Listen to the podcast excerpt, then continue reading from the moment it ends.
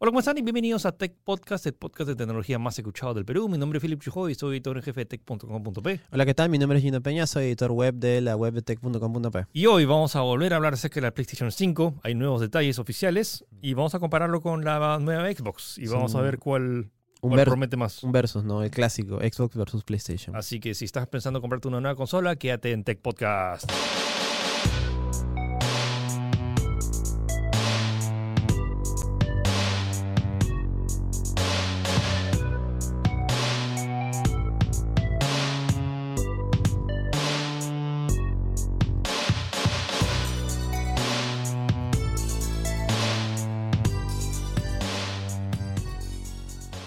Ok, comenzamos con lo con el caserito de siempre. Donald Trump sigue haciendo noticias en el mundo de tecnología.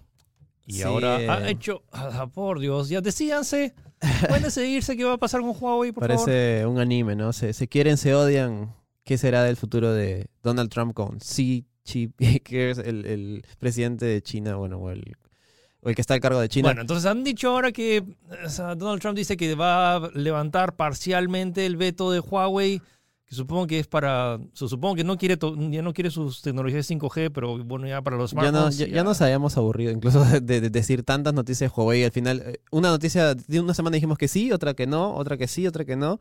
Y bueno, básic- básicamente lo que ha pasado es que eh, The New York Times ha reportado que finalmente todas estas, estas eh, eh, solicitudes que habían, recuerdan que lo último que quedamos es que sí se iba a seguir tratando, pero tenías que enviar una solicitud especial. Pero hasta el momento no había ninguna, no se había aceptado ninguna. Parece que finalmente se está empezando a aceptar y empezando a hacer todo este proceso para poder eh, continuar trabajando con China, al menos en ciertas empresas y que cumplan los requisitos especiales que te están pidiendo, pues, ¿no? Sí, y con suerte esto significa que bueno, el Mate 30 Pro por fin menos tendrá... Sí, o sea, o cambien el bootloader para poder instalar las aplicaciones de Google yo sin creo problemas. que quizás valdría la pena invertir un poquito más y hacer un relanzamiento, ponte Ma- Mate 30S Pro, una cosa así, pues, ¿no? Para que suene sí. diferente y sí, Solo se lanza el Mate 30 Pro, es un, tiene una super cámara, entonces como que, que tu maldito... O sea, quiero, Sí, sí. quiero jugar Pokémon No. GO sin tener que bajar APKs. Mate 30 Pro Google Edition, que ahora sí viene por, así Ah. grandazo en el título, por si acaso, como para que veas que sí viene con el Bueno, entonces... maldito sistema operativo. Ahorita, bueno, simplemente se ha dado el anuncio, todavía no se sabe cuándo se va, si es que va a tomar... Va a tomar tiempo, pero bueno, al, al menos, o sea, lo que quiere decir es que hay un- una intención de Donald Trump que ahora sí de verdad quiere, oye, sabes que ya, creo que ya pasó mucho tiempo. Hace cinco Sí. meses dijo eso y luego dijo no y luego sí, ya Sí, no sé, hasta, bueno. hasta que se dé, incluso si se da, no sé si luego diga no, ya no. Sí, sí, es como que de- más, más, más, eh, de- de- depende para, para qué lado de la peluca si la más, para impre- más impredecible que cualquier otra cosa, pues, ¿no? Ah, bueno, ya. Ya, seguimos con eh, Zucaritas, eh, Mark Zuckerberg.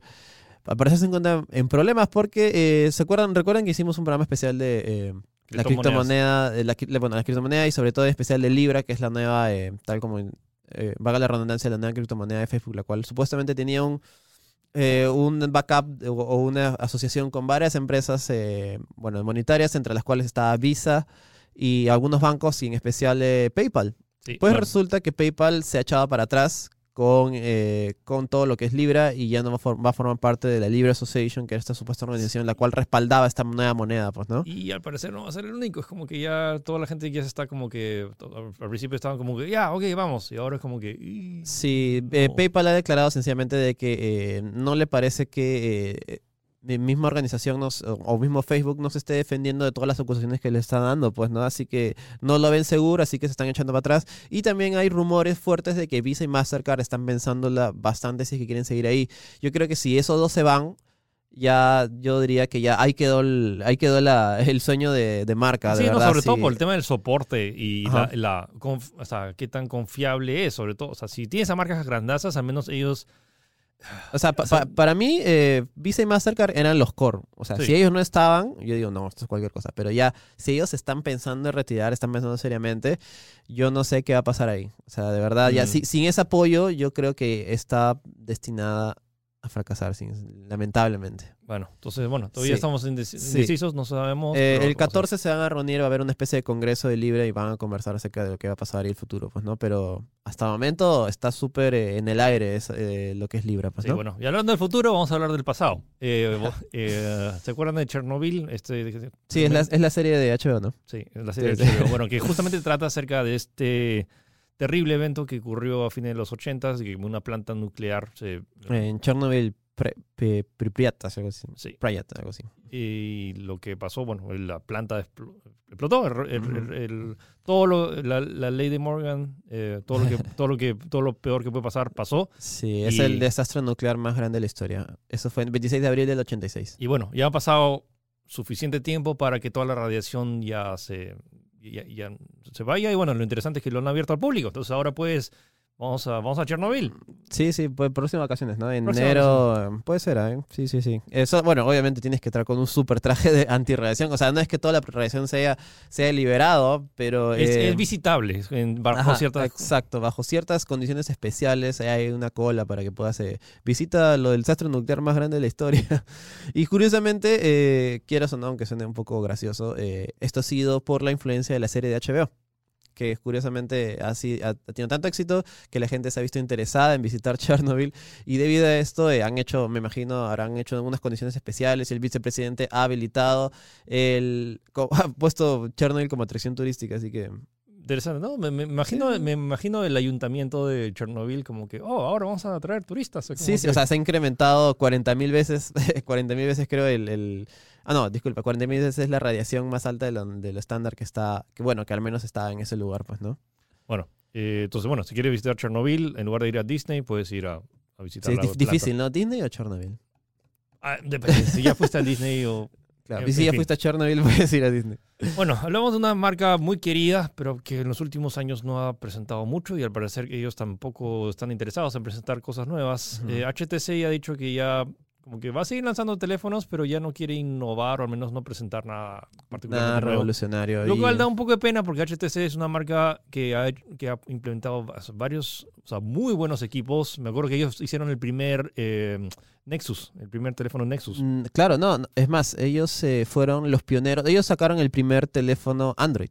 Sí. El HTC Dream fue el primer teléfono Android de la historia, eh, con lo cual marcó un estándar, pues. Y, y ha tenido productos muy buenos, o sea, el- Sí, los HTC One M7 creo que tenía los Sí. parlantes frontales, que son uno de los... Eran, eran bits todavía. Sí, no, hasta- me acuerdo que contrataron a Gary Oldman para, no sé si el HTC One No, contrataron a, eh, a Robert Downey Jr. para promocionar sus HTC. también. Sí, sí, sí. Ah, Entonces, ah, ah, o sea, es una marca que muy quería. Estoy seguro que alguien por ahí, o alguno de sus amigos, ha tenido un HTC. Yo he tenido un HTC. Sí, entonces, como que siento que es un poco de pena. Ahorita el lo único que tengo en el HTC es el visor, el Vive, o sea, para que Ajá. vean también cómo, cómo también in- invierten en otras tecnologías. Sí, es más, HTC fue de los primeros en lanzar eh, teléfonos con doble cámara.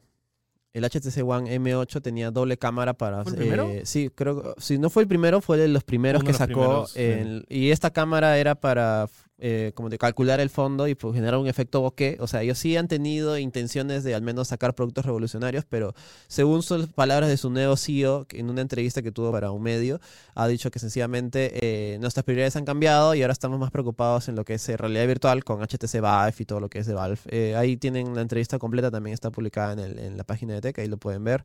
Y nada, es que es una pena más que nada porque creo que HTC sí era una marca querida, es una marca que siempre se se man- mantuvo bien. Sí, Ojo, no estamos diciendo que va a dejar de fabricar, No, pero no, no. simplemente ya no va a dejar de innovar, o menos ya, o Sí, sea, sus sí. presentaciones no va a ser como que, oh, mira lo que acaba de presentar. Ah, bueno, ya lo vimos. Esto fue de- desde el 2017 que Google compró gran parte de, la empresa, pero no la, compró, no la compró por completo. Así que bueno, como que lo ha desmantelado porque se ha llevado un montón de ingenieros a su, a su línea Pixel, que ahora es la que está haciendo, pues, ¿no? Entonces, básicamente, la, la legado de la innovación de HTC se ha mudado para, Pixel. para, para Google.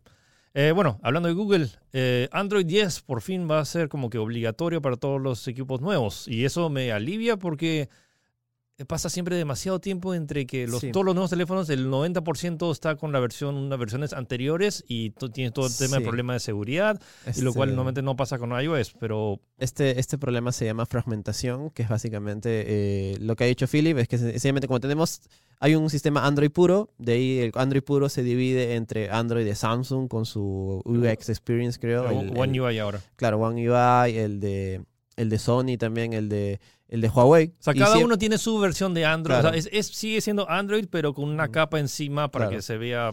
Ahora en Android 10 Sí. lo que quieren es obligar a que ya no, eh, que al menos acelere este tipo de procesos y bueno, ahora están trabajando con las mismas empresas para lanzar eh, sistemas ma- operativos más actualizados y eso beneficia a todos en realidad porque si, sean, si sale un sistema operativo base actualizado y- y significa que eventualmente los otros teléfonos también van a recibir actualizaciones. Entonces, a partir de febrero, lo bueno es que todos los nuevos dispositivos que se anuncien, todos, incluso los de gama media, Sí, todos ajá. tienen que tener Android 10. Es obligatorio porque si no, no tienes la licencia de Google. Así. Eh, chévere, por esa parte. Sí. Y bueno, ahora hablando de Android, ahora puedes contestar llamadas de tu teléfono en tu Win, o sea, una lap- un laptop o computadora que tenga Windows 10. Que Ajá. el mismo que se había anunciado en, el- en la presentación del Galaxy El Note, 10. Ajá, sí, sí, sí. Se presentó una nueva función para el sistema operativo de Windows. eh, ahorita ya se encuentra en etapa de prueba si es que eres eh, parte del programa Windows Insider. Básicamente lo único que tienes que hacer es conectar en Bluetooth. O sea, tu equipo tiene que tener conexión Bluetooth para empezar eh, a, tu, teléfono y el mismo sistema Windows eh, automáticamente como te lo sincroniza y si puedes y si tienes una llamada puedes contestarla o puedes hacer llamadas incluso. Esto me parece una función que no sé por qué ha demorado tanto, pero creo que Android lo tiene, ¿no? No, disculpa, creo que Apple, Apple iOS iOS lo tiene. tiene. Tú ajá. puedes contestar llamadas, o sea, si tu teléfono está con, o sea, es como, es que también está conectado con todo este tema medio Eh, como FaceTime, que es como llamadas. Claro, sí, Eh, tienes razón. Entonces, em, lo que hace es, puedes agarrar ahora y, eh, y lo interesante es que el- en el- la presentación, presentación del Note da a entender que como que solo los Galaxy lo tenían, pero al Ajá. parecer es una integración de Windows que quiere que o sea, ahora puedas tener, si tienes Android, puedas contestar. Y la aplicación se llama Calls Ajá, y la tienes que tener tanto en tu, en tu o sea, Windows 10, que ahorita está solo en versión beta. ajá. Lo bueno es que pronto, si ya no vas a tener que, o sea, si nunca tienes tu teléfono y si está tu laptop conectada, podrías contestar Sí, sí, tu sí. laptop. A mí me parece algo que ha demorado en llegar, pero sí, bueno. funcional. Y, más sí. allá de eso, de, de responder llamadas, poder transferir archivos de manera un poco más fácil y painless. es, es pesado, ¿no? Eso Es sí, pes- sí. Así que, ah, ah, y, por, y por eso es una de las razones por la cual mucha gente todavía sigue siendo Mac, porque tiene un iPhone y puede transferir sus archivos así Mm, rápido. sí, tienen el airdrop todavía, ¿no? Que Sí, lo jala así Es, nomás. y es mágico ahora que lo está usando con el iPhone. Es eh, realmente la gente puede, puedes quejarte todo lo que sea, pero no hay nada más rápido para transferir archivos que AirDrop. Es, es Sí, mágico. Ojalá lo ve y ya está. No, o sea, créeme, o sea, he pasado videos en 4K en segundos con AirDrop. Es Mm. mágico. Bueno, Sí.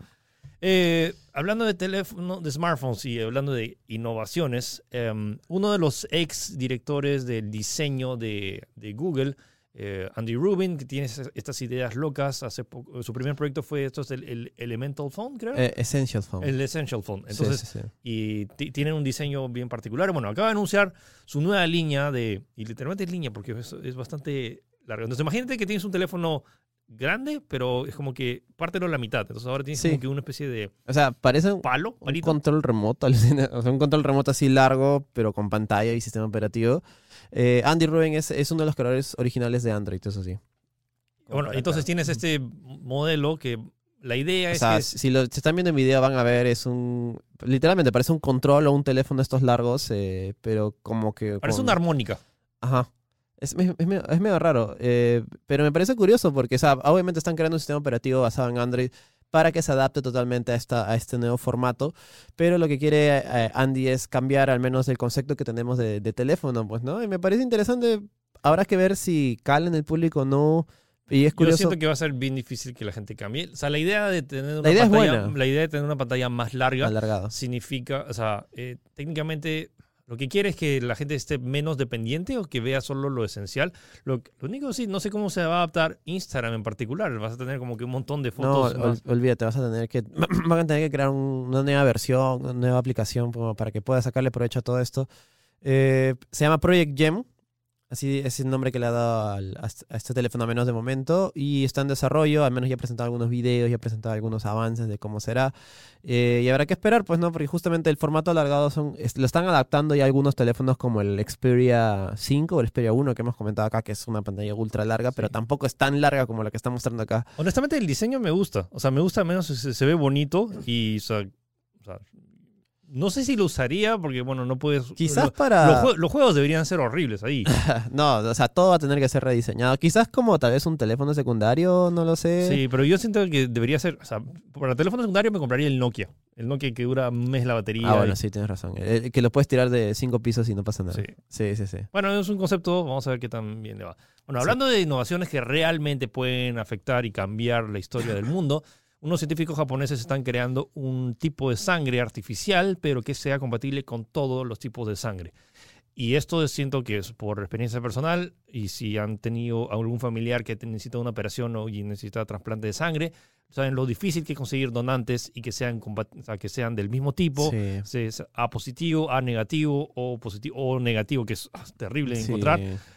Imagínense una un tipo de sangre que, es, Es universal. Es, es totalmente universal. Claro. Entonces, o sea, yo sé que el O puede ser universal y puede ser para todos, pero en particular que puedas usarlo con que no, no tengas que donar y puedas fabricarlo. Y me parece una de esas innovaciones que parece ci- ciencia ficción, pero que realmente te da una esperanza de que cuánta gente, o sea, hay gente que se muere simplemente por no tener un banco de sangre. Sí, pues. eh, esta, eh, esta tecnología salió en la Facultad de Medicina de la Universidad de Japón. Eh, y me parece interesante porque siento que estas son las verdaderas eh, avances tecnológicos que evolucionan eh, en general, ¿me entiendes? No solo, y, y apoya a todos y es algo relacionado a la medicina, también puede salvar vidas. Sí. Eh, vamos a ver que, cómo evoluciona. De momento están haciendo pruebas y está funcionando. Al parecer no hay, ningún, no hay ningún tipo de conflicto, pero ya saben, como este tipo de cosas son tan Eh, específicas, Es muy que- delicado. eh, probablemente demore mucho más el avance. Quizás no, o sea, no es, que, no es que ya lo encontraron, pero no es que este año va a salir. Probablemente demore unos 3, 4 hasta que o sea, cumpla todos los, eh, Sí, reglamentos. Es un montón de cosas. Como Sí. son cosas nuevas, eh, así, así va. Sí, no, avanzando. sí, por ejemplo, o sea, alguien que tenga esta sangre tenga algún efecto secundario, eh, sí, ¿qué pasa si es que se, eh, la sangre está, se altera de, de algún modo, ni siquiera por algo externo, si no, sé, si, está, si no se guarda bien a una temperatura diferente, o cómo reacciona el cuerpo en base a, no sé, si tomas alcohol, o entonces hay muchos factores que honestamente estamos hablando de la vida de las personas. Sí, sí, sí. O sea, da, o sea, da- es suena muy prometedor. Pero hay que hacer muchas pruebas y bueno, estamos cruzando los dedos porque eventualmente, para que eventualmente no se pueda, en lugar de ir, a un banco de sangre, no sea sangre de otra sí. persona, sino que sea sangre que se fabrique. y que realmente- Ahora, seguro te, te apuesto que va a haber como que mucha controversia de como, ¿cómo, cómo puedes jugar a ser Dios y crear sangre como que solo... o Sí, sea, y la esa- gente, imagínate que la sangre la potencien, entonces pues podrías agarrar y hacerte no una diálisis y cambiarte toda tu sangre por sangre mejorada. Su madre, es ese Deus Ex, una cosa así, ¿no? Sí, sí. Entonces, Sí. hay- es un tema muy Claro, delicado. Y es como que es otro, eh, claro, es otro paradigma que va, que va, que se, que se crea de acuerdo a esto. eh, bueno, creo que se llama el transhumanismo, cosas que, o sea, no sé, si te puedes mejorar los ojos, si si pones los ojos, ¿Sí te lo pones harías? mejor, lo harías. eh, bueno, ese, es- ese, ah, puede, ser, puede ser otro, tema incluso para un Puede, puede ser próxima semana. Vamos a futuro hablar acerca podcast, de, el vamos a hablar acerca de- transhumanismo se llama. Sí, o, o- o gente ya biónica. Ajá. Bueno, hablando de gente biónica, bueno, no tiene que ver pero bueno, tiene que- bueno em, ¿conocen este juego llamado Fortnite? Como que tiene Ah. varios, varios cientos de millones de usuarios y, Creo que no, no, no, no lo conozco. ¿no? y que genera como 6 millones de dólares al día solo con bailecitos. Sí. Bueno, lo están comparando con la cocaína. Entonces hay varios, hay varios, no sé si es una unión de, o sea, es un buffet de abogados, pero Claro, no. que- O sea, básicamente son. Bueno, todo empezó con un, un- unos padres de familia, la cual se dieron cuenta que sus hijos de 10 y 15 años eran muy. jugaban constantemente al Fortnite y es como que se sintieron. Esto no puede ser, una cosa así, y han contratado una especie de buffet de abogados y están esperando que sea que se junte una especie de denuncia colectiva para poder denunciar íntegramente a Epic Games por haber diseñado un juego que está específicamente creado para generar adicción. Y eso no le han advertido a ellos. Pues si, si hubiera sabido eso, no los hubieran dejado jugar nunca. Eh, vamos a ver en qué evoluciona esto, pero me parece, me parece interesante traer a la mesa este tema, ¿no? Tú desarrollas un videojuego con intenciones de que sea adictivo, obviamente para generar más ganancias, ¿o no? Es como una película, es como que una serie. Claro. eh, Una serie. O sea, las series de Netflix están diseñadas para engancharte, para, para- no, no- no es un capítulo más, no, como, hay uno más, uno más, uno más. Y, lo, y lo- uno más. Claro, o sea, tú, tú diseñas algo que en teoría quieres vender con las intenciones de que sea adictivo, pero eh, creo que he escuchado eh, argumentos como, por ejemplo, obviamente Epic Games ya está en un nivel superior, o sea, no es una empresa grande, es una multinacional probablemente que gane Ah, millones es y que- millones. Porque son ellos que, y que deben crean- tener algún tipo de responsabilidad social al hecho de que ser tan altos, o sea, ser, ser tan, al ser tan importantes y tan masivos, ¿deberían, no deberían tenerlo? Por ahí creo que está el Ah, Yo debate. siento que hay un debate, o sea, y honestamente hay muchas cosas que son incluso mucho más. Bueno, si ahí están comparando con un tema de cocaína, pero bueno, Claro, o sea, no, o sea, hay, un montón de, no, hay un montón de gaseosas y todos temas de, de dulces y Sí. azúcares que te generan mucho más adicción. ¿Sabías que los Mac- viejos. McDonald's pone azúcar en sus panes para que, como el azúcar es adictivo, constantemente te sientas Hay- bien y quieras seguir comprando ese tipo de cosas? hay tantas otras cosas que generan... eh, que Sí, o sea, o cierto- sea, no, no es prohibido, pero éticamente quizás no es tan bien visto. No lo sé, pues, ¿no? Eso ya son, son cosas que escapan, ¿Y creo, por- a ¿Y nuestra... por qué Fortnite? Hay tantos otros juegos Sí. que son incluso más adictivos. O sea, y- Bueno, es que justo, justo como que entró a la casa y vio a los niños jugando. ¿Qué está jugando Fortnite? Dios mío. Bueno, o sea, sí, eh, siento que es un tema circunstancial. Hay muchos juegos que o sea, Sí, sí, están- sí. es- incluso son hasta, a- hasta t- todo este tema de... o sea, de- podrías de- borrar la palabra Fortnite y, y cualquier cosa que es mediamente activa podrías compararlo con la cocaína. Tal- Bueno, Tetris. menos según, según su lógica de ellos, pues, ¿no? Tetris, el juego más jugado de la historia, o sea, está diseñado específicamente también para, para que... Para que, se, para que siga jugando, para que qui- quiera seguir volver a jugar, para que sea medio activo. Sí. No lo sé, pues, ¿no? Ya son cosas... Eh, me huele que simplemente son papás que tenían influencia y que contrataron este Sí, buffet sí, y sí. tenían dinero y no, no tienen nada mejor que demandar y decir que Fortnite es igual que la Va a cocaína. usar unos argumentos el, lo que salió de la OMS con los problemas de trastorno mental, pero bueno, va- vamos a ver en qué, en qué pasa esto. ¿Escala o termina en nada? Probablemente, no lo sabemos. Bueno, siguiendo con noticias de videojuegos, hay Uy. un ladrón, hay un ladrón en la industria de videojuegos que está entrando en las, eh, Compañías. en las compañías y robando cosas. Y su nuevo, eh, su nuevo- Nueva víctima. su nueva víctima fue Valve, los creadores de Half-Life y Dota 2 y ah, bueno. Felizmente no se robaron el código fuente como pasó con Half-Life 2, con lo como cual que mucha gente dice, no. O sea, o sea, en caso se esté desarrollando Half-Life 3, al parecer no, se- no se afectó el, el desarrollo. Entonces, eh, entró y ¿cuánto se robó? Sí, an- 40 an- mil, 42 mil. 42 mil dólares en, en productos y bueno, incluso se robó la famosa mini, eh, ¿cómo se dice esto? La minigun, la mini metralleta. ¿Se la robó? Se la robó, sí. No. La que, la que tiene Valve en su... eh, hay una foto, si buscan Sí, eh, Game Newell minigun. Sí, lo están viendo ahorita. En... Sí, eh, tiene una, una Gatling, por decir de una manera, se la robó también. No, eso valía. su- es así, pues. Es como que. Mucha. Bueno, ni, eh, siquiera, ni siquiera es funcional la Gatling, eso no, es un no, pedazo de es- tubo. exacto, eso te iba a decir. Eso es como un fierro armado con forma de Gatling. No, obviamente no, no dispara balas ni nada, pues, ¿no? El tipo se llama, se apellida Shaputis. Eh, y bueno, eh, eh, está, está, está prófugo, no lo han capturado. O sea, bueno, se ha robado eh, consolas y productos que, según lo que dice Valve, están como que tienen un almacén, lo cual es especie de, de fe- mini ferias que pueden hacer y ponen ahí esos productos, pues, ¿no? o sea, ¿qué- no se ha robado nada. No ha entrado a las oficinas centrales, no ha O sea- robado. O sea, se ha robado 20 armas virtuales. laptops que en tienen información de la compañía, pero no creo que sean justo los laptops de desarrollo especial que los cuales eh, eh, está desarrollando en, eh, se, puede estar haciendo Half-Life 3, no lo sé, pues, ¿no? Eh, y el tipo, para empezar, el tipo ya tenía, ya tenía antecedentes, había robado un camión de FedEx, o sea, no es poca cosa, y estuvo preso, salió el año pasado y ha vuelto a, a delinquir. Y ya saben, si lo ven ahí. Ah, y justo, justo, claro, esta noticia salió porque lo detectaron en una cámara de GameStop, que, o sea, unas cámaras de seguridad de GameStop que el pata iba a vender lo que había robado. Y obviamente no lo aceptaron porque es como que, oye, te vendo 15 Xbox One, una cosa así, ¿no? Como que, espérate, ¿qué está pasando? Pues, ¿no? Bueno. Muy sospechoso. Bueno, eh, pasando a otras noticias, eh, por fin se ha habilitado la aplicación para todos los dispositivos Android. Si quieres hacer. eh, Ah, disculpa, John ya, ya lo capturaron. Eso sí. ¿Ya están? Sí, sí, ya lo capturaron y el juicio empezará en octubre.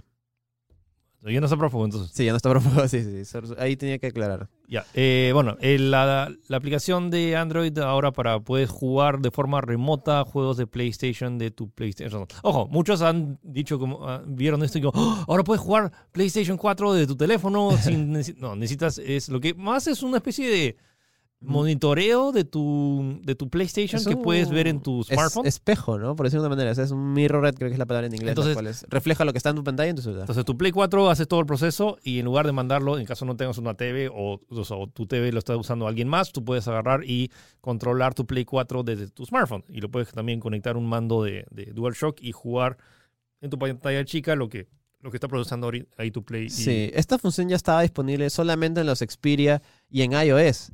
Pero ahora lo han liberado a todos los Android. Básicamente es la noticia lo, lo que está pasando. ¿no? Sería interesante probar, no sé si lo has probado.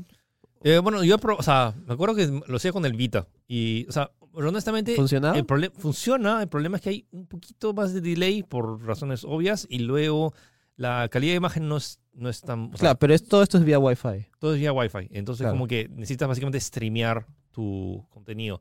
Es una opción viable, sobre todo para juegos, pero por ejemplo, si quieren si van a jugar juegos tipo de pelea, No, va- olvídate. van a- o sea, no van a hacer. Sí, o, algo online que quizás necesite más precisión. Sí, no. No, o sea, creo que sea lo mismo. Simplemente está la opción ahí, si quieren, por alguna razón, repito, si su teléfono, si su si tu papás o su tío están viendo su novela y no están la TV ocupada, pueden usar su smartphone para, conectar, eh, para conectarse a su, a su Play Habrá 4. que ver qué tal va, pues, ¿no? Bueno, eh, Ubisoft sigue expandiendo su- sus universos Sus y ahora IPs. Entonces ya no solo va a hacer películas como la de Assassin's Creed, que no es tan buena, pero bueno, ahora está haciendo um, dibujos animados. Sí, ha creado su estudio Ubisoft, Motion Pictures.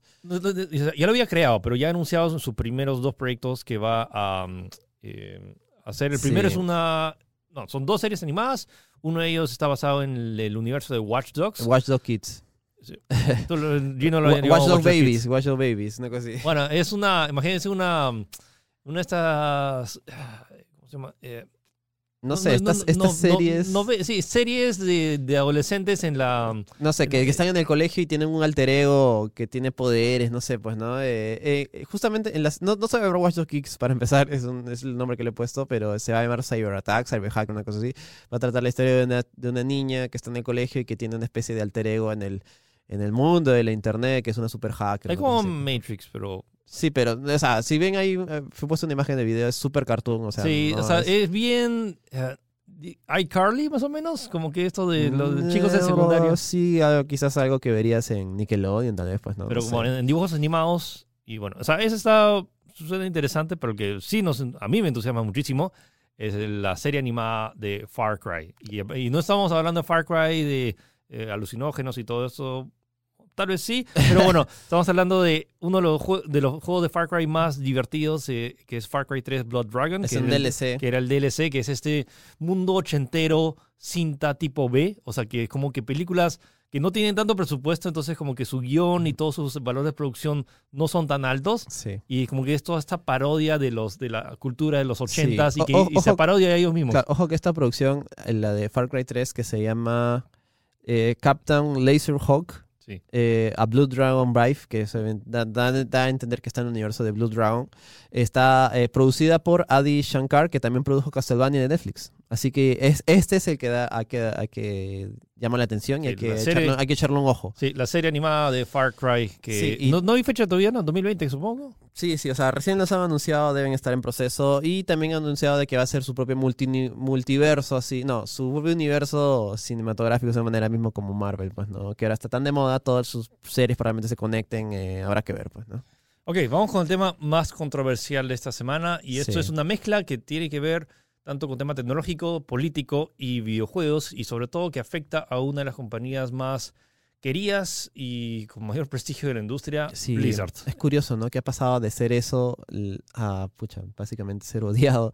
Eh, en resumen, es un poquito extenso este tema, lo voy a tratar de contar de manera un poco más rápida y digerible porque hay bastantes Ya, implicaciones. an- antes de eso, eh, explicar lo- cuál es la situación ahorita en China. Ah, claro, sí. es más, si vieron las historias de Kiara, eh, Kiara Pinajo, que en Instagram se quedó atrapada en Hong Kong porque Sí. había muchas protestas. Entonces, eh, por cultura general, deberían saber, Hong Kong era una colonia, eh, colonia inglesa, que, está, que obviamente está al, al- al sur de Que China. tenía sus propias eh, leyes y su propia cultura, básicamente. Entonces, lo que hizo, o sea, después que se independizó, entonces Hong Kong dice, ok, nosotros somos una, como que una nación independiente de China y por 50 años vamos a seguir bajo nuestras, nuestras normas, pero bueno, geográficamente sigue siendo como que parte de China. Entonces, eh, la- el acuerdo creo que era tipo 50 años, pero al parecer eh, ya se está tratando de aplicar normas de China Central a Hong Kong. Y la gente que vive en Hong Kong es... Además, hay gente con, uno con una cultura y unos, o sea, unas creencias muy distintas a China Central, lo casi- cual ha creado muchos conflictos y los hongkoneses no quieren la- la- las leyes de China Central.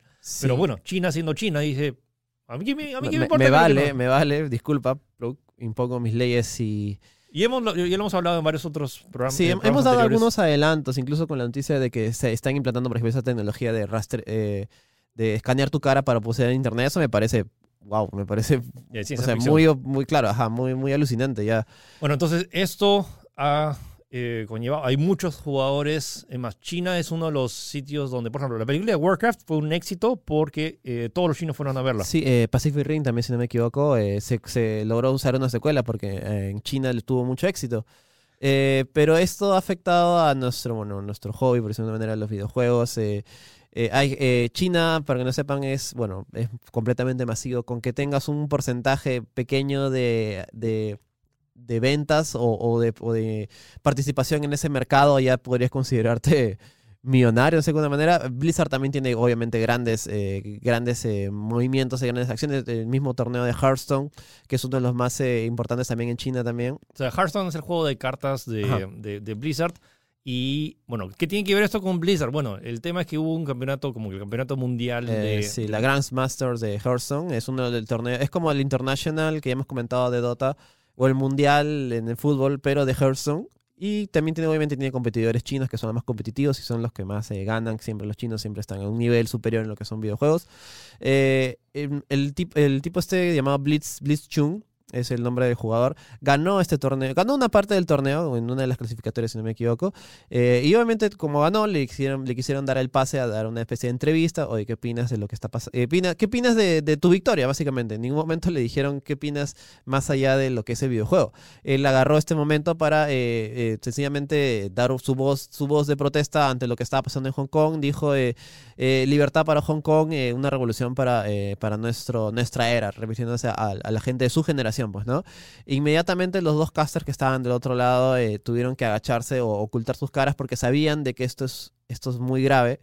Eh, y que se sale las normas que sale- tenía parametradas Blizzard. Y, eh, claro, y eh, automáticamente no pasó ni 30 segundos, el stream fue cortado y borrado de todas las redes de Blizzard. Es como que si nunca hubiera existido ese- esa transmisión.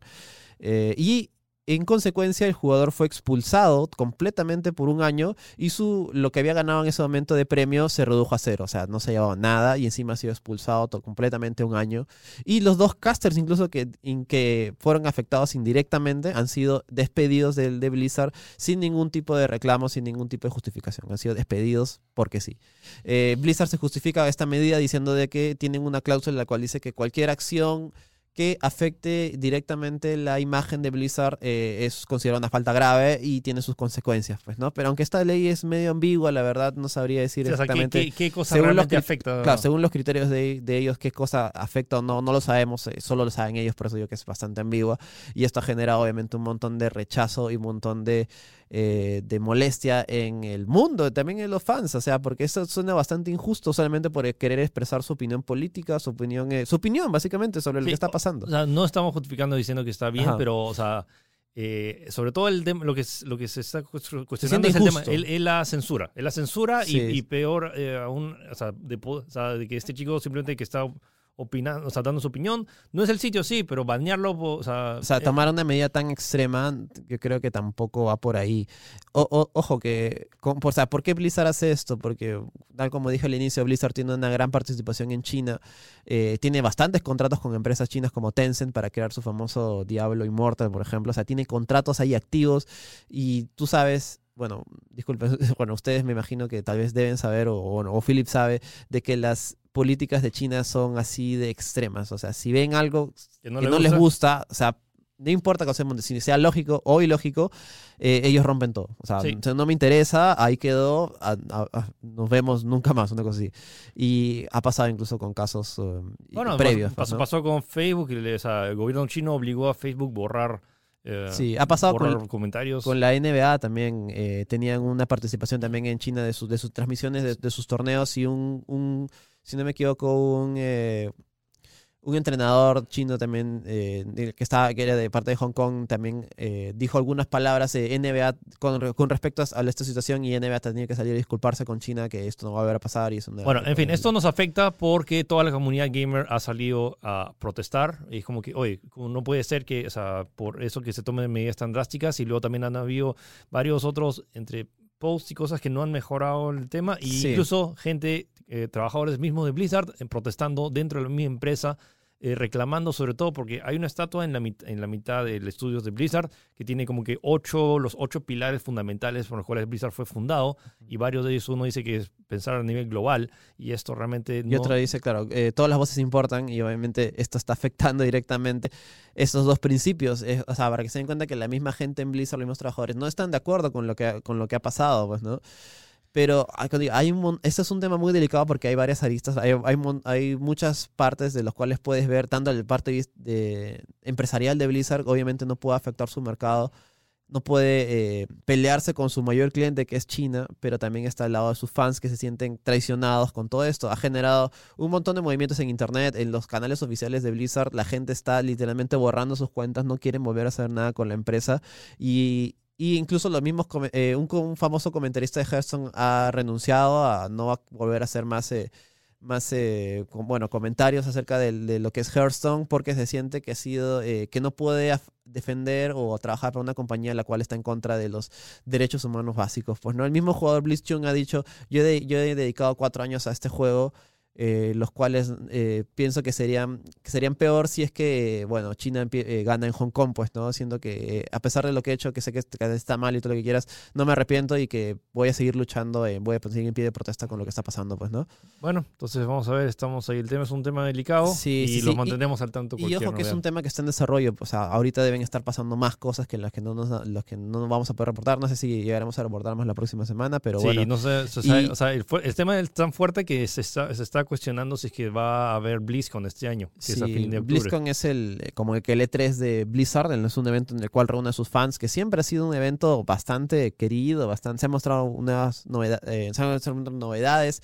El año pasado tuvo este problema con Diablo Immortal que no gustó a su público y ahora este es como que no sé qué va a pasar, la verdad. O Y- sea, los mismos fans y los mismos trabajadores. Sí, si por- los mismos fans y trabajadores están reclamando, es como hay algo ahí que no está. Porque muy- ten por seguro de que va a haber gente protestando ahí mismo. Con carteles y, eh, carteles y pancartas. No sabemos qué va a pasar. Bueno, está- eh, va a ser eh, fri- eh, primero de noviembre, pero bueno, esa es la noticia. Ok, esas fueron las noticias de esta semana y ahora pasamos al tema. Vamos a hablar acerca de la PlayStation 5 versus la nueva Xbox, a ver qué vale la pena, todos los detalles que se han revelado, detalles oficiales, nada de especulaciones y ah, entonces quédense para el tema principal.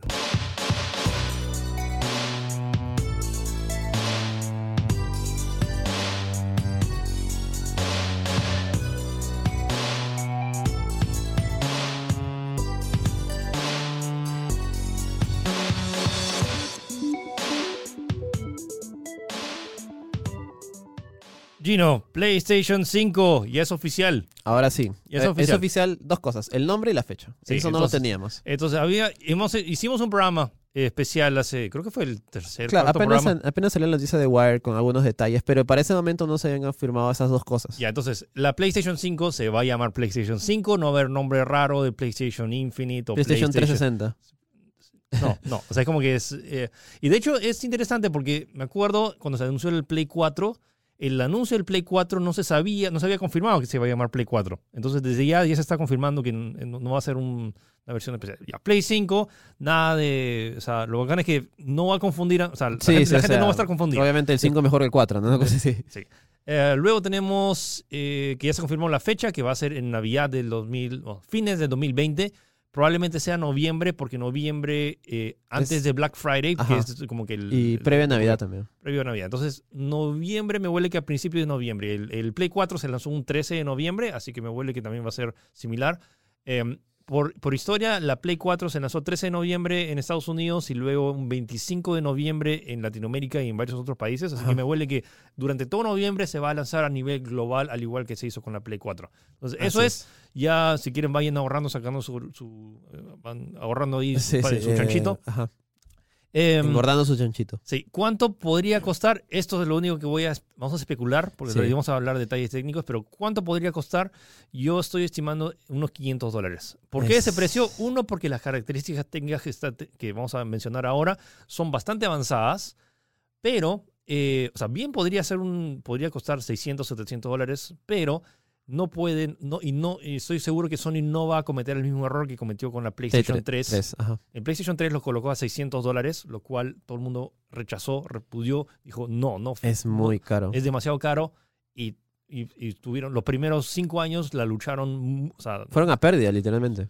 porque era terrible, no podían vender la consola y Tuvieron que relanzarla con el Slim para volver a retomar mercado. sí, entonces el precio me huele que va a ser eh, cu- eh, 499, Yo quiero apostar por 449. no, 4, Es que- 499. Es que 500 es mucho.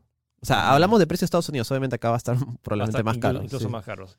Um, ese es un estimado, La honestamente. Play 4 no- salió a, 4, a 400. No, 399. 399. Ya, o sea, Ah, para y- que se den una idea más o menos cómo Iba, estaba. iba a costar 499 de- si es que eh, eh, Xbox, de- o sea, dependía de, a qué precio la Xbox One iba a anunciar. Y por, por Ah, y la Xbox salió 500, creo, ¿no? salió a, a 499 499 con el, el Kinect. Uf, ese fue. Más, es más, y, un- y, o sea, eh, estaba la opción de lanzarlo también a ese precio, pero con la cámara. Ese fue un, Sí, un ese- gran, gra- craso, craso. No, además, sí, si ven sí, la sí. repetición de, la, de cuando se anunció a 399 la PlayStation 4, el estadio explotó. Eso fue en el Estuve E3, ¿no? Fue en el E3. Sí, me acuerdo, sí, me acuerdo. Sí, 2013. sí, sí. Em, entonces, ya, eso fue la única especulación. Luego tenemos detalles confirmados, la fecha. eh, ya habíamos visto el tema, del tema del procesador. El procesador es el nuevo, la, la serie Ryzen 2. No, es Ryzen 2, es la segunda generación de procesadores Ryzen, Así es. que es similar a un Ryzen 7 eh, de tercera, de tercera generación. Eh, al igual que la arquitectura Navi, así que AMD. Eh, elijas PlayStation o elijas Xbox, vas a estar comprando tecnología de AMD, eh, que honestamente es, pro- es prometedora. Sí, Y- e- es curioso porque siento, eh, yo creo que es la primera vez la cual he visto que ambas consolas estén tan iguales en especificaciones. O sea, ni, ni Sí. siquiera, ni siquiera con la, con la Play 4 y la Xbox One. O sea, Sí, ahí hay tema de teraflops y con qué tipo Claro. de procesador estás usando. Acá, honestamente, se siente que son exactamente lo mismo Siento- porque ajá. son la misma arquitectura. siento que hay un, eh, en paralelamente son casi iguales. Sí, entonces creo que va a haber, a menos que le den alguna ventaja a alguno, pero honestamente siendo la misma arquitectura y... Eh, Siendo la y misma empresa, la, la misma empresa fabricante que es AMD, dudo Eso que y, pase y algo. encima lo de mm, eh, mm, ah, Stadia. Stadia, ta- Ah. Google, Google Stadia también es AMD. Entonces como que todos están en bajo, bajo la misma arquitectura. Bienvenidos a un mundo de AMD. Sí, ahora, eh, lo que se, lo que y quiero aclarar esto de una vez porque muchos han leído eh, el tema que va a soportar eh, contenido hasta en 8K A 60 120. ah, no, no, 60 cuadros. Ah, eh, 120 cuadros a, a, a- a 4K. Ajá. Eso simplemente es el estándar del nuevo HDMI y que de hecho la Xbox One X ya tiene HDMI 2.1. Entonces, honestamente, la, el- lo mismo que está haciendo, la Xbox One X ya es capaz de producir imágenes a 8K 60 cuadros o 4K 120, pero el problema es que la, la consola misma no puede reproducir esa resolución, Sí. ni un juego. Incluso en PC tampoco hemos llegado a ese estándar todavía. Entonces, por más allá que se diga en las especificaciones que va a ser capaz, sí, va a ser capaz. Y honestamente, no sé, podrías jugar Tetris en 8K a 60 cuadros por segundo. El Tetris clásico, ¿no? Pero, o sea, técnicamente Sí, sí, se es- puede. Eso porque pero eso es por el estándar de conector HDMI, más no, no necesariamente significa que los juegos van a correr en 8K. Entonces, ténganlo eso simplemente claro. No se descarta que eventualmente juegos, repito, juegos que no tienen, lo- gráficamente no son tan exigentes, puedan correr a resolución 8K nativo, pero eso va a depender mucho de los desarrolladores y de la misma PlayStation si te, si te permite. ah, entonces, Así es. eh, Eso es general. Y el otro punto que mucha gente me estaba hablando, como que, oh, es decir, que todos los juegos de PlayStation 4 van a ser compatibles con la Play 5. Ese es, el, ese es el plan. Oficialmente, muchos de los juegos, al menos los exclusivos, creo que sí van a ser compatibles por. O sea, ya hay varias demos. Hay una demo de, de De Spider-Man, de Spider-Man, que se ve la- el mismo juego en Play 4 y en Play 5. Entonces, sí hay compatibilidad, sobre todo con los eh, first party, um, juegos que son. Que, o sea, que Sony es dueño del estudio que lo desarrolla. Ahora, el tema es que estamos hablando de una biblioteca de casi 5.000 juegos. Sí. Entonces, no es tan fácil y por más allá que sea la misma arqui- arquitectura, Claro, que ambos sean AMD, pues, ¿no? Porque Sí. la Play 4 es AMD también. pero AMD de generación anterior, Claro. eh, hace, no, hace varias generaciones si comparamos Sí, con o sea, el de si no me equivoco, en el, en el release oficial, al menos el, primer vistazo que tuvimos a PlayStation 4 se confirmaba de que iba a haber una cierta recompatibilidad. De momento, eh, ahora es como que le están dando más importancia al SSD, le están dando más importancia al- a la gráfica eh, AMD que está usando. Entonces, podemos decir que sí, los juegos de Play 4 van a ser compatibles con la Play 5, pero no es tan fácil como simplemente metes el disco y ya. sí. Va, hay todo un proceso y Sí. es por eso que no, no hay tantos detalles. Lo que sí está el plan. O sea, la idea es que todos los juegos de Play 4 sean compatibles Sí. con Play 5, Yo- pero Yo, disculpa, yo apuesto por algo parecido a lo que hace Xbox One X, que si metes algún juego 360 te descarga una versión especial digital de... digital para emularla directo del disco duro. Me imagino que por ahí podrían ir los tiros, porque eh, tal como dice Felix, son arquitecturas diferentes a pesar de que son de la misma, de la misma marca. Eh, y yo creo que se estarían complicando de más si es que quieren hacer esto y probablemente invirtiendo más. Y creo que, me imagino que hay un hay debe haber un tema de presupuesto y ahorra costos, darle prioridad a una cosa y prioridad a otra. pues, Vamos a ver, me huele que a principio del próximo año van a mostrar, van a hacer, va, a sea, haber- va a ser un evento claro. similar que van a mostrar más detalles sobre eso. Este 3 sí va a ser picante entonces. Porque No, va a so- no, no, ah, incluso antes. Te he puesto que va a haber otro evento post lanzamiento. Ah, no, no, no. De hecho, o sea, va a haber un evento de presentación de la consola, Sí. sí, o sí. Sí, Eso siempre Previo hay. a E3. Previo a 3, tanto para la Xbox como para la Play. Pero en, Es en más, hasta ni siquiera sabemos si es que Sony va a regresar al E3 este próximo año. Yo quisiera apostar que sí. Se- Bueno, aunque sí, sí, porque este, este año es importante. Este año es importante, sí, sí, sí. Quieras o no, si hace su propio evento, creo que medirse ahí, hacer una competencia interna entre, entre la nueva Xbox y la nueva Play en el mismo 3 va a, ser- va a dar mucho que hablar, así que. Y, y le, y le daría bastante foco, pues, bastantes noticias. Ya, eh, hablando acerca de la nueva tecnología que más se está empujando, es el tema de las SSD, las unidades de estado sólido, que es la unidad de almacenamiento. Y muchos han dicho como que ni fregando va a tener un terabyte de SSD y, la, y están en lo cierto. Sí, eso yo también, totalmente. Eh, entonces, lo que, pero piensa en esto. Todavía tienes, todavía puedes tener tu disco duro tradicional emparejado con una pequeña SSD suficiente, me huele que podría ser entre 64 o 128 gigabytes, Sí. suficiente para cargar las texturas y todo lo que usa el juego para poder cargarlas de forma inmediata. Sí. Y 128 gigabytes de, de una unidad de estado sólido súper rápida. o sea, no es, no es más, o sea, como es propietaria de cada una de las consolas, como que van a sacarle al jugo al máximo. O sea, solo se va a dedicar a cierto tipo de procesamiento. No se va a dedicar sí. a archivos, ni fotos, ni videos en 4K. Como que específicamente va a ser diseñada para cargar rápidamente. Y de hecho ya había una est- esta, esta, esta demo de, de Spider-Man que comparaban Play 4 contra Play 5 Claro, los tiempos de carga. que los tiempos en la Play 4 se demoraban entre 8 a 9 segundos y, y, en, el, y en la Play 5, en la, en la, en la unidad de prueba que tenían, eh, 0.8 segundos. Es decir, Sí. 10 veces más rápido de tiempos de carga. Y eso no se trata simplemente de tener menos tiempos de carga por lo general o esperar a que cargue el juego. Lo otro es que puedes tener mundos, eh, mundos abiertos mucho más grandes. Y en particular lo demostraron con una demo muy práctica. En Spider-Man, Spider-Man no puede ir más rápido porque el mundo no puede cargar tan rápido en el disco duro tradicional. Sí. En cambio, sí lo puede hacer en la unidad de estado sólido. Esto es algo que pasaba en Play 2, me acuerdo. Con Sí. algunos juegos como GTA no Ojo, cargaban el mando. Ojo, lo curioso de todo esto es que si, hay- si ven, vamos a dejar acá un, un comparativo entre Xbox y la nueva Xbox y la nueva PlayStation. Casi todo lo que estamos diciendo de la PlayStation 5 también se va a aplicar a la nueva Xbox. Sí, es curioso porque siento que a menos PlayStation le está dando más importancia al SSD. Sus declaraciones son constantemente de que sí, que vamos a cambiar el, des- el desarrollo de juegos con el SSD, vamos a importar el SSD. Y el lado de Xbox no está, no está hablando mucho, a pesar de que en papel la Xbox se ha presentado más porque ha tenido videos de con los developers hablando, ha, tenido presentación en el E3, en cambio la PlayStation no, solamente ha tenido notas de prensa y algunas otra cosa que ha dicho los desarrolladores. Eh, habrá que esperar a ver qué, qué, qué cosa que si nos da un adelanto más. Ah, Incluso la Xbox ha tenido su adelanto con Halo Infinite, pues, ¿no? Mostrando Un gameplay poquito, sí. en teoría real. O sea, tenemos en teoría más, más media en el lado de Xbox, pero a Oh. pesar tenemos más detalles técnicos del lado de Play. Sí, sí. Entonces, ah, bueno, hablando de juegos, de hecho, sí, esto se. O sea, no, es- sí, no, sí se ha confirmado. Entonces, en el artículo de Wired, que es bastante extenso, hay una entrevista extendida a uno de los desarrolladores que es Bluepoint. Bluepoint es uno de los expertos en hacer remasterizaciones. Bluepoint de hizo el Shadow Colossus, ¿no? Hizo Remaster de Shadow Colossus, hizo, eh, remasterizó todos los juegos de Uncharted para que corran en Play 4, que se ven hermoso. Ah, Ha hecho muchos. eh, o sea, lo- ellos no desarrollan juegos, ellos se encargan de remasterizar juegos y honestamente son muy buenos. ya, o sea, el, el, el- acá el punto es que están remasterizando un juego. Creo que han dicho que es icónico de PlayStation. Han así hecho que un juego grande. Ya, Entonces, eh, y a parecer, eh, no, no, y no creo que sea de Play 4. Me huele que es incluso más atrás. Eh, eh, se está rumoreando que es Demon Souls, que es este juego que solo se podía jugar en Play Yo 3. quiero apostar, así, no sé, no sé lo que quieras, de que puede ser Metal Gear 1. To- Hay, Sería hay- hay- hay- fuerte Sería grande. ¿ah? Sería grande. O sea, imagínense sí, sí. un Metal Gear. De lanzamiento incluso. Sería, sería muy bueno. Bueno, Uh, o sea, honest- y bueno, es el.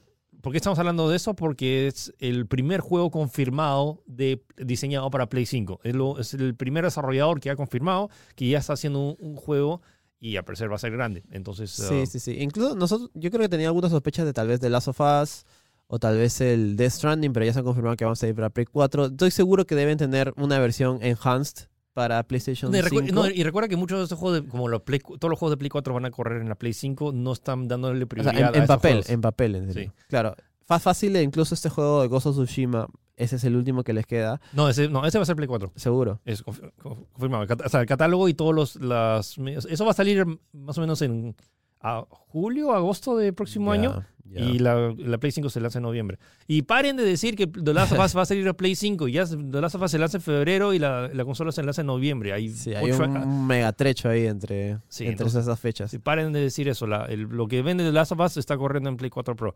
Em, ¿Qué más? Eh, ah, va a ser retrocompatible con la, mm, el visor de PlayStation VR. Lo bueno es que, o sea, si tienen su PlayStation VR, que es ahorita de Play 4, también lo van a poder usar en, la Play eso 5. va a ser interesante porque va a poder mostrar más, detalles y más gráficos, pues, ¿no? Sin necesidad de cambiar el visor. La novedad es, es eh, el mando. El mando. Por fin se confirmó el mando de Play, el DualShock 5. que- DualShock 5. No, o sí. sea, ¿Ya se confirmó el nombre? No, no se ha confirmado No, el es nombre. un nuevo DualShock, dice. Es un nuevo DualShock que ¿qué novedades tiene? Uno, por fin tiene ench- enchufe USB-C.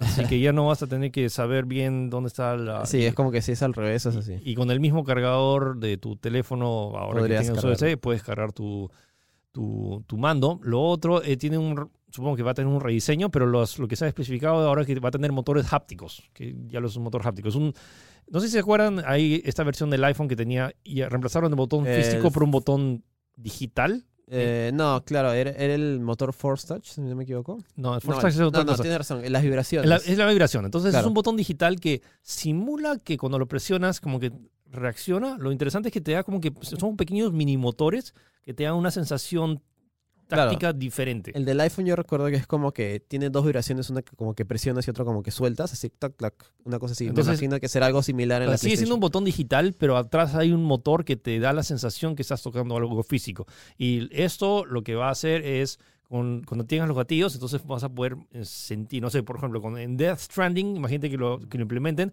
cuando toques al bebé vas a poder tocar como el dedito del bebé en, en tu... la- suena un, poco, la- la yema. suena un poco creepy. Pero bueno, po- podría Sí, ser. sí, sí. Y lo otro es que también los gatillos ahora van a, los, los desarrolladores de videojuegos van a poder programar la Resistencia. resistencia de los, de los resortes, lo cual la Xbox One ya lo tiene desde que se lanzó la Xbox One en el 2013, que cuando pisabas el acelerador y si tus ruedas patinaban, ya tenías mucho menos resistencia. O sentías una vibración especial como para dar que está, hay turbulencia ahí, pues, ¿no? Eso va a ser interesante, hay que ver cómo lo desarrollan también fácil, no sé, eh, como dicen, en juegos de carrera, en juegos de pelea, en juegos de disparo, sientes, quizás sientes el, el, el remesón que hace un, un disparo, pues, ¿no? Sí, no se ha mostrado ni la consola ni el mando, o sea, sigue Hay siendo... algunos rumores, modelos que se han visto que es una especie de, no sé, por decir de una manera... Ah, Ese es un de prototipo. U gigante, pero es un Es un- prototipo que es horrible. Yo dudo muchísimo que sea así, que así que olvídense. no To- tiene to- nada to- que toda- ver. todas las imágenes que ven de Play 5 ahorita son falsas. O sea, todos son proto- o sea, ideas de cómo puede ser. Hasta ahorita ni siquiera se ha confirmado el logo de la, de la, de la Play 5. Entonces, simplemente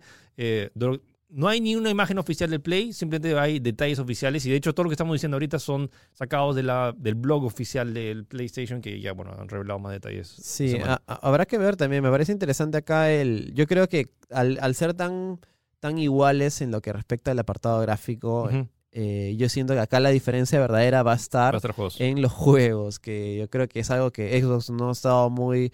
No estoy muy al tanto en las últimas generaciones, pero con todos los estudios que ha comprado, yo creo que ahora sí podemos esperar un catálogo eh, de nivel, pues, ¿no? O sea, eso es lo interesante que Xbox ha estado comprando estudios como loco porque sabe que necesita esos exclusivos para poder sí. ganar la... la- esta, esta- Que básicamente esta ahí es donde se ha hecho el generación. diferencial PlayStation, pues que ha tenido ex- exclusivos de calidad y de un para un jugador Juegos eh, increíbles como bueno bueno la, las sofás ahora está el Death Stranding también eh, God of War, Claro. ah, t- todo el, Spider-Man, sí sí sí o sea olvídate eh, o el remake de Shadow of the Colossus. Hay, hay muchos juegos exclusivos que razón es como que dices, oye, sí, me he comprado este y qué tal juego en Play 4.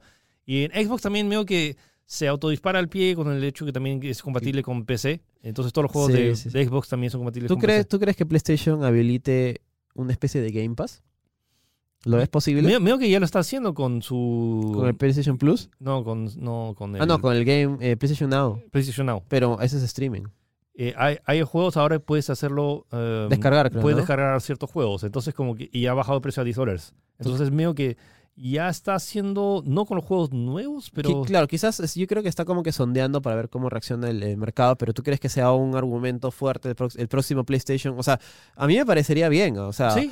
es al menos exclusivos fijos, 15 dólares mensuales, los juegas lo que quieras. No, si, si- me si- parece si- un, si tú me dices, un mega deal. pagas 15 dólares mensuales o, bueno, o no sé, o una membresía anual de, ¿cuánto? ¿No? ¿100 dólares en la Xbox eh, Game Pass? Ah, creo que sí, anuales. Sí, entonces sí. imagínate anuales y te dice, vas a poder jugar Go- eh, la secuela God of War el día de estreno en este.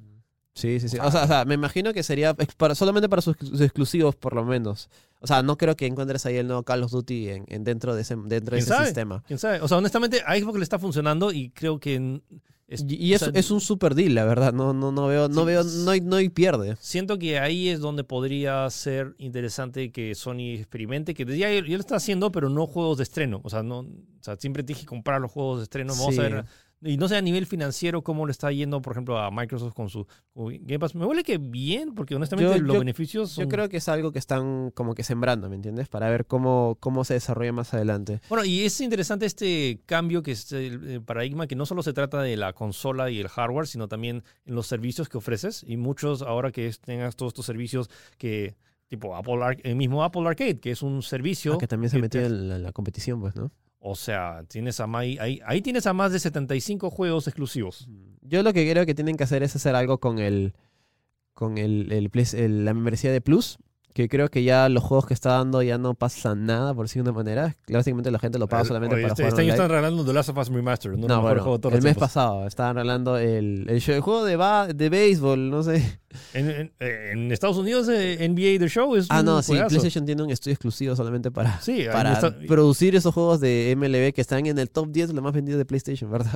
Entonces, ¿qué más? Eh, ah, bueno, y también está esta idea del eh, Project X Cloud con, con la Xbox. eh, Que es, es un, Scarlett. añadi- un- disculpa, un añadido de la parte de Xbox, pero creo que este es un servicio aparte que no está como que incluido en el servicio base de Xbox.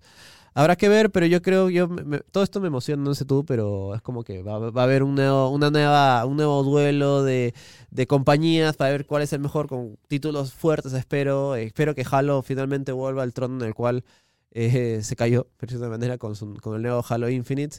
Y a ver qué saca, qué saca PlayStation, pues, porque hasta ahora no sabemos, no sabemos qué juego saldrá de lanzamiento, no sabemos. Hay varios estudios que hace tiempo que están en bajo silencio. Hay muchos, hay fuertes rumores que Horizon 2 podría lanzarse Sí, como hay- juego de- había fuertes rumores incluso de juegos que se estaban desarrollando para Play 4 que se, como que se cancelaron, o no, no cancelaron, sino como que pasaron su desarrollo a PlayStation 5. Ujú. O sea, en teoría pueden, son como que títulos nuevos, o sea, son títulos que, que están trabajados y van a poder estrenarse en PlayStation 5. No va a pasar lo mismo con, que pasó con Play 4, que, no- que no salió con, tan, ¿Qué- qué con si tantos ju- juegos. ¿Qué tal si el juego de Rocksteady y el nuevo juego de Batman se, es sea, Next Gen. sea Next Gen? Es probable, porque ya se ha demorado mucho en, en- en- en anunciarse. Eh, y es, eso creo que es lo más, lo más destacable, pues, ¿no? De lo que hemos... Y, y todo lo hemos hablado, o sea, medio que hemos centrado a Play 5 porque un montón de gente no estaba hablando, nadie estaba hablando, casi nadie por redes preguntando por la Xbox, pero honestamente casi todo lo que se anunció de la Play 5 también eh, se ha anunciado también para la Xbox. eh, Sí, tanto- están- todo, todo están el tema de ahí. retrocompatibilidad. Honestamente siento que más que nunca eh, ya no va a ser una decisión de cuál es la mejor consola, porque las dos consolas técnicamente van a ser casi lo mismo. Sí, eh, con Play 4 y Xbox sí, sí se notó que Play 4 era mejor que la One, que la Es- Xbox One base. Sí, hasta que llegó la X, pero honestamente, incluso con la X, como cuesta más, eh, la Xbox One X, eh, como que no. O sea, ahí es donde ves que realmente. Sí, sí, sí. o sea, ma- por más allá de que la Xbox One X siga siendo la consola de videojuegos más poderosa actual, la gente quiere juegos. Sí, ah, confir- eso sí, un detalle que nos hemos pasado, han confirmado que eh, tiene formato físico, pero yo diría que la, la aprecian mucho porque yo estoy seguro de que esta va a ser la última consola con formato físico, de viendo cómo va el mercado. Sí. Y Y, no- bueno, ya, ya lo estás viendo, la Xbox que lanzó esta versión sin sí, disco, sí, sí. sin Yo- lectora. y yo creo que Xbox también va, va a tener que sacar su formato físico, pero estas serían las últimas consolas que salgan con formato físico, así que aprecienlo mucho si es que lo van a tener. Yo de verdad, yo ya lo doy por hecho que acá se acaba lo que es el formato físico y probablemente incluso haya menos tiraje, no sé, pues, ¿no? Ese tipo de cosas. Sí, eh, entonces creo que eso es todo lo que sabemos hasta ahorita. Eh, ya son más detalles oficiales. Eh, ah, bueno, va a haber un tema de, con el, el tema de audio, como van a tener ahora mucho más memoria, van, van a tener un chipset especial para audio en, 3, en 3D. Así que atento. eh, Eso es en la Play 5. eh, sí. pero me huele que también la, la Xbox va a tener algo similar. vamos, vamos a ver Su- eventualmente. el uno es 3D y otro es surround. ¿no? Bueno, entonces ya están advertidos eh, con un año y, y- y un mes de anticipación. Vayan ahorrando ahí en su chanchito y prepárense porque se viene la nueva guerra de consolas en noviembre del próximo año. Así es. Ok, vamos con algunas recomendaciones de esta semana. Gino, ¿viste una película que debí- debiste ver hace tiempo, pero ahora la vas a recomendar? Sí, he visto dos películas, bueno, tres películas creo. He visto Seven, que es de, bueno, Los Siete Pecados Capitales. Es, una es un thriller policíaco muy interesante. Está con Morgan Freeman y Brad Pitt. Eh, si no lo han visto, lo recomiendo mucho, aunque deberían verlo quizás de día y un poquito más tranquilos porque la película es muy Sí, tensionante. yo, yo me acuerdo la- cuando la primera vez que la vi, la vi, empecé a la medianoche, lo terminé a las 2 de la mañana. No es una película que recomiendo. Sí. Honestamente, no, no quiero, no, no voy a spoilear nada, pero no es una película. No, no quiero decir nada, pero sí. no la vean tan tarde. Es muy emocionante, es muy emocionante y el thriller policíaco se mantiene bastante. He visto otra película también que me había recomendado que se llama eh, Sueños de Fuga en español. eh, Shaun- ¿Cómo es? The Shaun- Shawshank Redemption. Shawshank Redemption, que es impresionante. Es, Buena- es una película, también con Morgan Freeman, curiosamente. Es como que cualquier película que pones a Morgan Freeman hablando cualquier cosa, eh, el menú del día, ¿no? Desde ya, ya es un punto más, un punto más, de verdad. Es impresionante lo que hace el tipo. Y es curioso porque de verdad esa película se grabó en el 95, creo, 94. Está exactamente igual Morgan Freeman. Es como que el hombre no... No, sí, envejeció nunca fue joven el hombre. Siempre tuvo la misma cara. Eh, es una película eh, acerca de la vida en una prisión, de un tipo que está eh, en, en la cárcel por un crimen que no cometió, aunque suene bastante genérico. Véanla, es muy dura dos horas y media, pero se pasa volando y terminas con una, una sensación bonita y hermosa en tu corazón, de verdad, es muy, muy bonita. Ya después le estoy como que, que, que terminó bien. No, no, no, solamente di, pero no saben qué pasó, pues, pero véanla, que es muy, muy, muy genial. Esa y la última que se llama The Departed, que es una película del 2009, si no me equivoco, está Scorsese. Gi- Es- Gi- Gino se metió a la lista de IMDB sí, y sí. vio qué películas de acá que están en el top no he visto. Sí, sí, sí, me he dado cuenta que no he visto algunas, pero estoy redimiéndome por eso, estoy haciendo mi... mi- Redemption, el Gino Redemption. El Gino eh, Redemption. Pa- Pachacamac Re- Redemption. Eh, es una película tal. eh, en, en español se llama Los Infiltrados porque básicamente es un infiltrado policía y un infiltrado criminal, como que están ahí Sí, en una un- constante y- persecución. Y tiene un mega elenco, Sí. Leonardo DiCaprio, eh, Mark Wahlberg, Nicholson. Jack Nicholson. Está Matt Damon también, de verdad es impresionante, véanla. Eh, bueno, esas son mis recomendaciones esta semana. Sí, bueno, Gino poniéndose al día, pero honestamente, ustedes también, si no han visto ni una de esas tres películas, ¿qué esperan? Y todas están en Netflix, ¿no? No, eh, bueno, The Departed, The Departed no está. The Departed, bueno, Shawshank y, Sí, y y Seven. Seven. sí están en, en Netflix, te lo recomiendo muchísimo. Yo eh, he estado más o menos de viaje y hay un juego en el cual me, me quedo pedazo, se llama Grindstone, que es exclusivo de Apple Arcade, que es, eh, es creado por Capi. Eh, Capi son los que hicieron Super Brothers eh, Sword and Sorcery y también eh, Below. Bueno, eh, no, si no, no importa si no conocen el estudio, es un juego que se trata de tipo Candy Crush, pero donde eres un soldado que agarra y les- le corta la. Corta criaturitas y las criaturitas te atacan. Es más Candy Crush con un poquito más de violencia, pero honestamente la mecánica está muy chévere y lo bacán que no, no es. eh, no es free to play ni pay to win, así que no tienes publicidad. eh, el sistema de progresión es muy chévere y honestamente incluso, o sea, voy jugando tipo 6 horas, 6, 7 horas en el avión y recién siento que estoy en un tercio. O sea, tiene un montón de, de valor, pero ahorita está exclusivo en Apple Arcade, pero es uno de los juegos que no lo recomendé en mi lista, pero de- lo recomiendo ahora. Honestamente está muy adictivo, muy bueno. Sí, y para terminar recomendaciones esta semana, eh, ha habilitado fines de semana gratis de Battlefield 5, pueden probarlo, la verdad es que el juego quizás de lanzamiento no fue muy bueno, pero ahorita está muy, eh, está muy pulido, tiene muchos más mapas, tiene mucho más jugabilidad. Y es gratis ahora. y, bueno, sol- solo los fines de semana de octubre y está en oferta por 20 dólares. Yo creo que por ese precio es un juegazo y se viene la expansión de, de las guerras eh, del Pacífico con Japón, Estados Unidos, que está increíble. Es un juego de Segunda Guerra Mundial shooter. Eh, nada, lo recomiendo mucho. Yo lo juego casi todos los días, así que para mí es recomendado. A- ahora sí, quizás iniciando. Y si no quieren pagar, aprovechen los fines de semana de octubre, que está gratis. Si Ajá. les gusta, luego lo pueden comprar. Y si no, Ahí queda, ahí quedó, amigo. Sí. Ok, entonces ese fue el programa de esta semana. Espero que les haya gustado. Recuerden que nos pueden escuchar en Spotify, en Apple Podcast, en, en, en Apple Google Podcast. Y si no, también en Facebook, en YouTube. Ok, entonces nos vemos o nos escuchamos la próxima semana. Todos cuídense. Chau. Chau.